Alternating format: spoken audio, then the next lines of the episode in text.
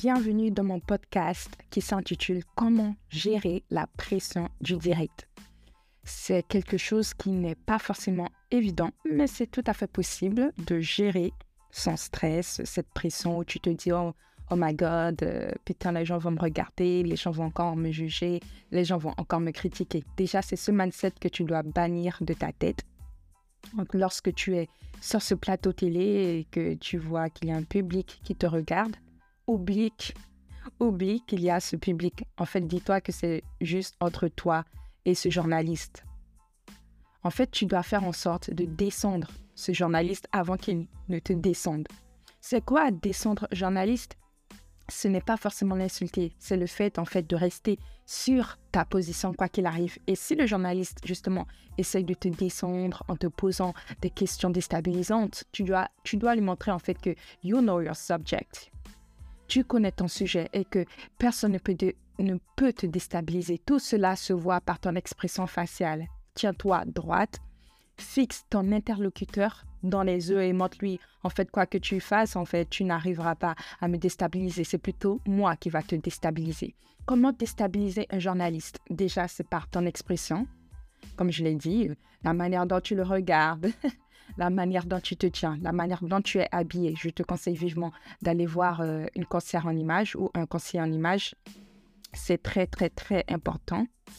Et euh, quand tu as confiance en toi, en fait, cela se voit.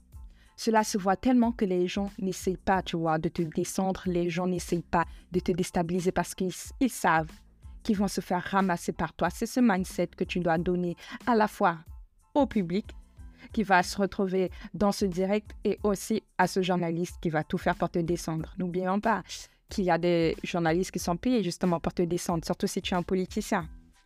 Les politiciens n'ont pas vraiment de chance comparé à d'autres personnes. Si par exemple un écrivain vient sur un plateau télé, le journaliste ne, euh, va pas le descendre. Le journaliste va juste lui poser des questions sur son écriture, pourquoi avoir écrit ce livre, quel est votre message clé, puis c'est terminé. Mais bien sûr, si c'est un politicien, euh, le journaliste fera tout pour te descendre. Déjà, surtout si tu n'es pas dans le même parti politique que ce, journaliste, parce que souvent, les journalistes ont tendance à un peu personnaliser leurs questions. Tu vois, si par exemple tu es un politicien de la droite, alors que ce journaliste est de la gauche, bah, dis-toi que tu es mal barré. Non seulement tu es face à une personne qui n'a pas les mêmes idées que toi, qui n'est pas dans le même parti que toi, et donc euh, ce n'est pas ton ami, c'est forcément ton ennemi la plupart du temps, les, politiciens euh, se font interroger par leurs ennemis, donc des journalistes qui ne sont pas forcément du même parti politique qu'eux. Parce que souvent, ils disent oui, mais les journalistes doivent rester transparents ou euh, abstraits. On sait tous que c'est un mensonge, guys, on sait tous dans quel parti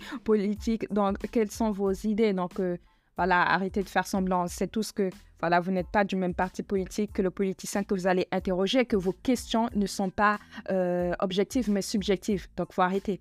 Donc là, je parle au politicien, ne te laisse pas démonter par le journaliste, tu dois le démonter avant qu'il ne te démonte. Comment démonter une personne, c'est déjà par ta manière de répondre, ta manière de regarder cette personne, ta manière de t'habiller, ta manière de te tenir, you know.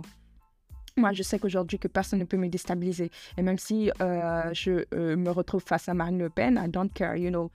Ok, je n'ai peut-être pas les mêmes idées qu'elle, mais c'est pas parce qu'elle a que c'est une personne hautement placée qu'elle va me déstabiliser. Aujourd'hui, je coach pas mal de personnes qui me disent Ouais, Rachel, en fait, j'ai confiance en moi, mais lorsque je me retrouve face à une personne hautement placée, mais là, je perds mes moyens. Guys, en fait, c'est pas parce que la personne a fait une plus grande école que toi ou a un plus grand diplôme que toi que tu ne vaux rien, que tu es inférieur à cette personne. Ta valeur en fait, ta valeur, elle est intrinsèque. Elle n'est pas liée par rapport à tes biens, à tes possessions, à ton argent, à tes diplômes. On se moque de tout ça. Au final, c'est l'humain qui règne, surtout en politique. Aujourd'hui, il y a de plus en plus de personnes élues qui n'ont pas fait de grandes écoles, mais qui ont un cœur ton cœur vaut plus que ses diplômes. Donc, lorsque tu te retrouves face à une personne hautement placée, ne sois pas déstabilisé, OK? Toi, tu as tes valeurs et tu n'es pas inférieur à cette personne. Cette personne, elle a fait Harvard ou elle a fait son sport. Euh, cool, en fait cool.